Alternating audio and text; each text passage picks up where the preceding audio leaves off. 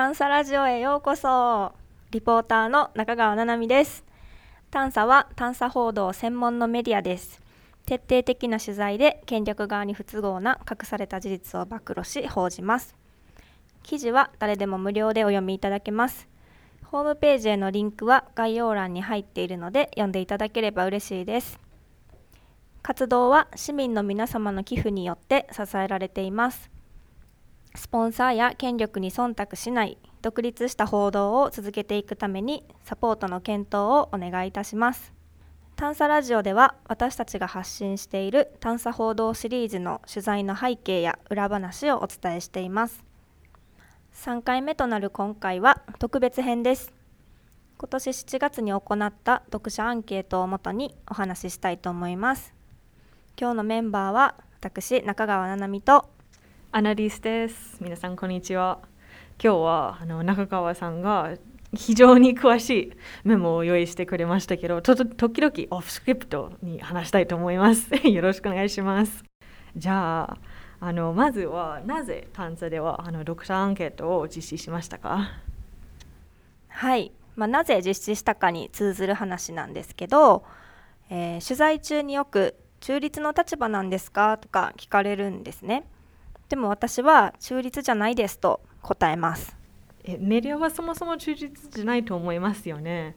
どのメディアでも記者は自分のなんかこれが重要だと思っている情報をあの原稿に入れたりなんていう取材相手もあ選んでますね。探査であのなんで中立じゃないと思いますか？はいまあ探査で中立じゃないっていうのはですね、まあ、探査は政府や行政企業といった権力側ではなく市民側のメディアなので、まあ、読者である市民の声を聞きたい。特に市民がメディアに対して何を求めているか何が必要だと思っているかをアップデートしていかないといけないなと。だから今回アンケートを実施しました。で、まあ、実は今回2回目なんですけど今後も年に2回ぐらいをめどにやっていきたいと思っています。そうですね。まあ探査に限らずメディアと読者になんか距離があると時々感じますよね。その中でなんか記者たちとかメディア側があの勝手にあの取材テーマとかあの報道内容を選んだりメディアの在り方を自分たちで決めたりはちょっとおかしいなと思っているのでちょっと探査では読者の意見を積極的にあの聞いていきたいと思います。じゃあ今回どのようなアンケート内容だったんですか？まあ、まずはあの匿名で行いました。まあ、年齢とか職業などはあの簡単にあの聞きましたけど、まあ、その後はあの報道内容とか探査の寄付モデルあのあとはホームページのデザインなどあの幅広く聞きました。で実施してからあの1ヶ月の間にあの探査のチームの中で分析していてあの話し合いました。はいでまあ、今回はアンケート回答をもとにまあ、読者の皆さんが気になっている点とか逆に私たちが印象に残っていることなどをお話ししていきたいと思います。92人の方からご回答いただきました。65歳以上の方が4割ぐらいいて次はあの55歳からあの64歳までの回答者はあの、まあ、2割ぐらいいましたね。そうですね。実は探査の読者は20代から40代とあと50代以上の割合は半々ぐらいなんですけれども、まあ、積極的にアンケートに答えてくれたり寄付サポーターになってくださるのは50代以上の方の方が多い印象ですね。じゃあまず一つ聞きましたのはあの読者の漢字の持っているテーマです。どんなあのテーマがあったんでしょうか？いろいろな答えがあったんですけれどもまず私たちはそういうのをカテゴリー分けしてみました。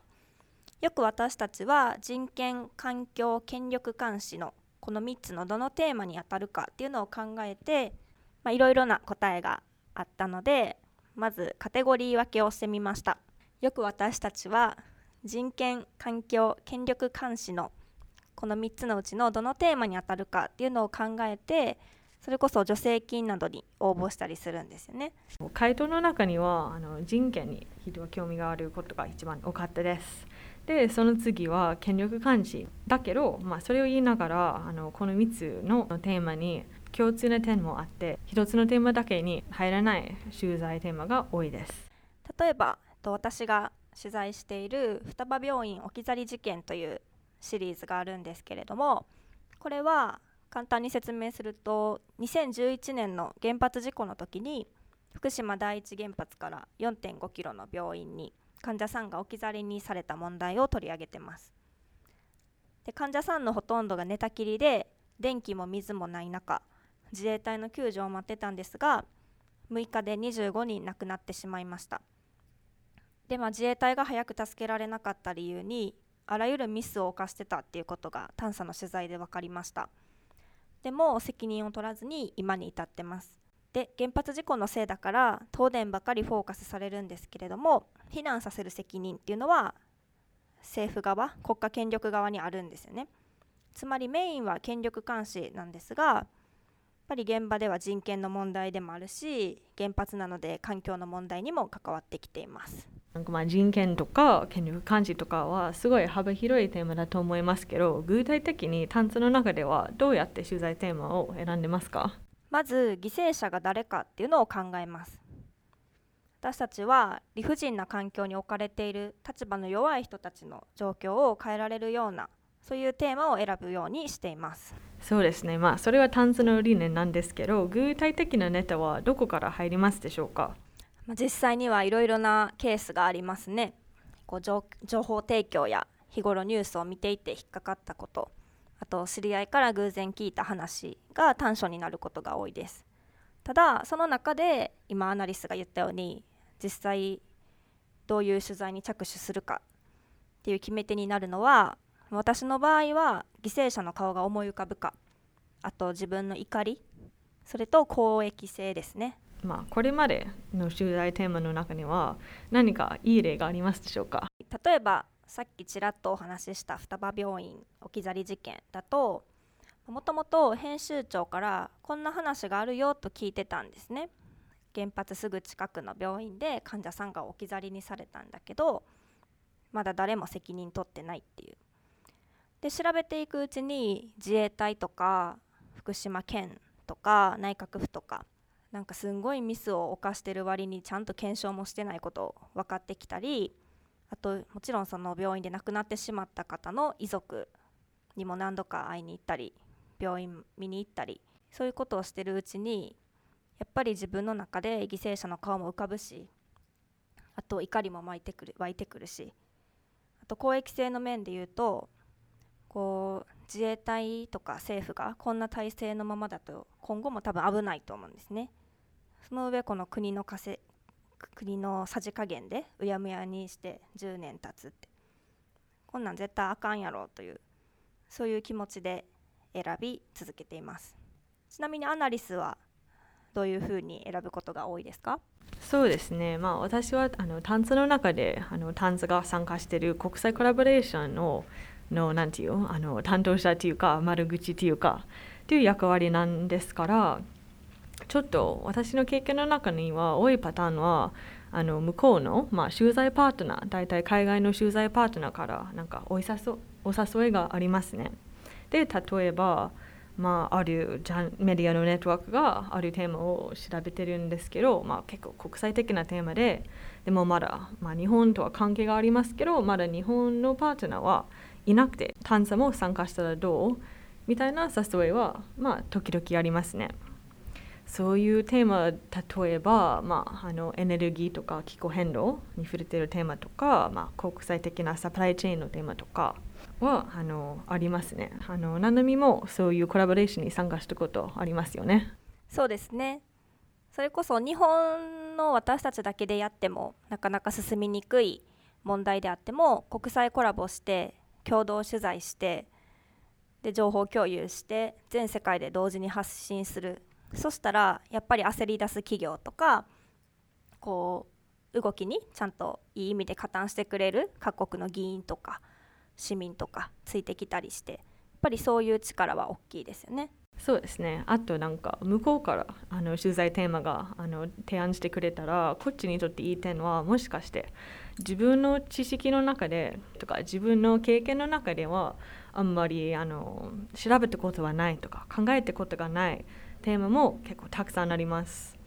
まあ、例えばあの今あの最近やってるあのエネルギーのテーマなんですけど本当に私があの考えたことなくてあの世界的なあの運動について学ぶあの機会になりましたので本当になんかあの向こうの取材パートナーたちがこの企画に参加しませんか？とと誘ってくれたことにとてもあの感謝してます。あと取材テーマで驚いたのは、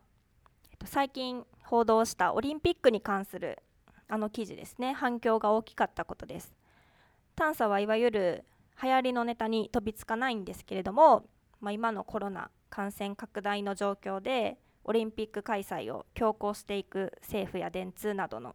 企業たちの姿を報道することは大事だと思って取り組みました。で大手紙は自分自身もオリンピックのパートナー企業だから報じれない内容なんですね。で探査で報じたら読者の方がついてきてくれたので取材してよかったなと感じています。そうですね。じゃあ次はあの寄付についてお話ししたいと思います。まあ、探査の読者の一部は実は寄付者でもあります。で今回の読者アンケートには寄付に関する質問も入れました。そうしたら探査が寄付モデルであの運営していること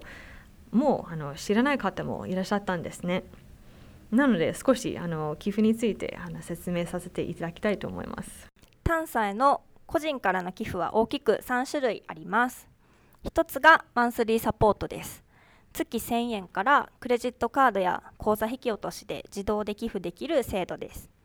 今はだいたい200人を少し超えるぐらいの方ですね。で、2つ目がワンタイムサポートです。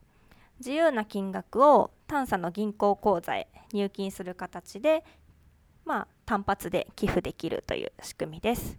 で3つ目がキャンペーンでの寄付ですね。そうですねあのいつも行っているわけではないですけどあの取材テーマごとに寄付キャンペーンを実施してます例えば先日はあのミャンマーミグロシーという探査報道シリーズのあの取材費を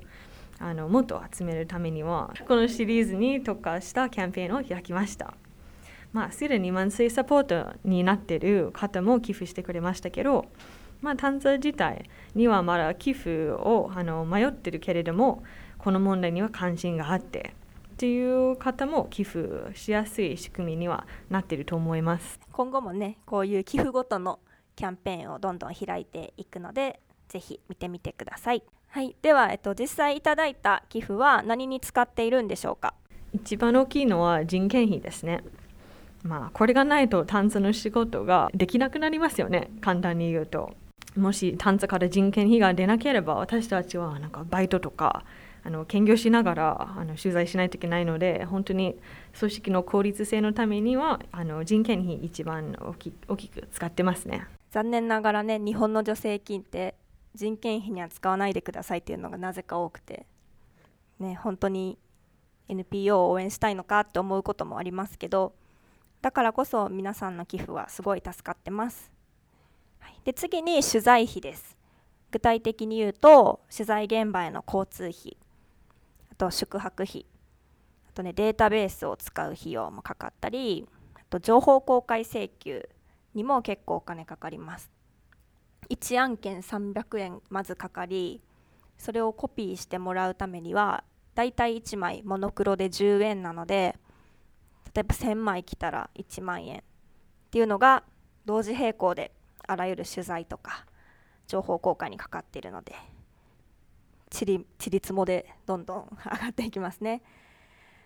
でそれ以外だとホームページにも常にお金かかっていたりあと動画にも力入れたいと思ってるので機材とか編集ソフトとかも必要です。で細かいけど事務所の備品代とかあと税理士さん行政書士さんあと顧問弁護士さんもいるので毎月お金が必要です。そうですね。あのタンツの皆様の寄付の使い方についてとかタンツの財務についてもっと知り知りたかったらあのホームページにあるあの財務レポートが載せてます。あのタンツのホームページのタンツを知るっていうページにあればあのご覧になれます。で寄付方法なんですけど、えっと、今はホームページにある黄色いボタンサポーターになるっていうところから、えっと、マンスリーサポートやあとワンタイムサポートの詳細を確認できます。で、えっと、取材テーマごとの寄付キャンペーンをするときは、シンカブルという別のサイトを使っています。でもしくは銀行振込だったり口座引き落としだったりいろいろ方法があるのでそういうのはリンクを概要欄に貼っておきますあとあのアンケートの中にこうスマホ決済があれば便利とか外貨で寄付したいという声があったんですけれども、まあ、全てすぐに対応できるわけではないんですがただねちょっと新しいニュースがあります。そうですね。9月からあの新しい寄付方法をなんか追加したいなと思ってます。それはグローバルギビングというあの NGO に特化した国際的なクラウドファンディングプラットフォームですね。このプラットフォームを通じてあの、まあ、もちろん日本国国内であの日本円で寄付してあのいただけますけどあの海外の人でも、まあ、ドルでもユーロでも寄付は可能になります。その時はぜひご協力お願いいたします。他にもいろいろな意見感想をいただいたのでチームでも共有してますしなるべく反映していけたらなと思っています、はい、でもあっという間でそろそろ終盤なんですけどアナリスはなんか今回アンケートを受けて印象に残っていることはありますか？そうですねまあ、今回は読者からのご意見とか期待とか幅広くフィードバックをいただけるようにあの質問を設置しましたけどその中にはすごい支援のメッセージがたくさんあって本当に嬉しかったです。皆さんの期待に応えるためにはこれからも頑張っていきたいと思ってます。そうですね。すごい励みになります。ありがとうございます。で私が印象に残ってるのは他のメディアへの不信感があるから探査に期待していますっていう声が多かったなっていう結構驚きました。でも考えてみるみるとまさに五輪のスクープはそうだったなと思いますね。五輪のパートナー企業には書けないし実際書かなかったですから私たちだからこそ書けるテーマがまだまだたくさんあるなと思います。あとせっかくなので一つ裏話というかまだ詳細は言えないんですけど今私は、まあ、大手企業相手だから他のメディアが軽く触れて引き上げたそういうちょっと問題取材テーマがあってそれを進めています。まさに探査だからできるなっていう内容なので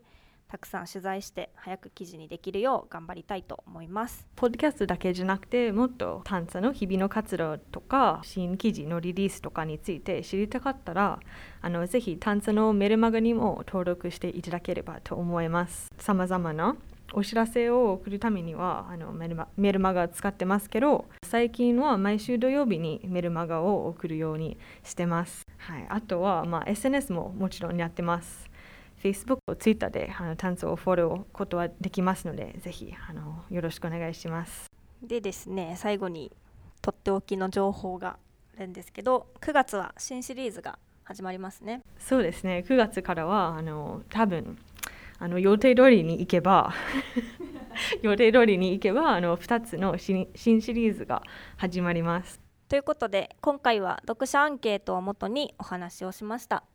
短い時間でしたが少しはお話できたかなと思います。ありがとうございました。ありがとうございました。次回の探査ラジオもお楽しみに。ありがとうございました。バイバイ。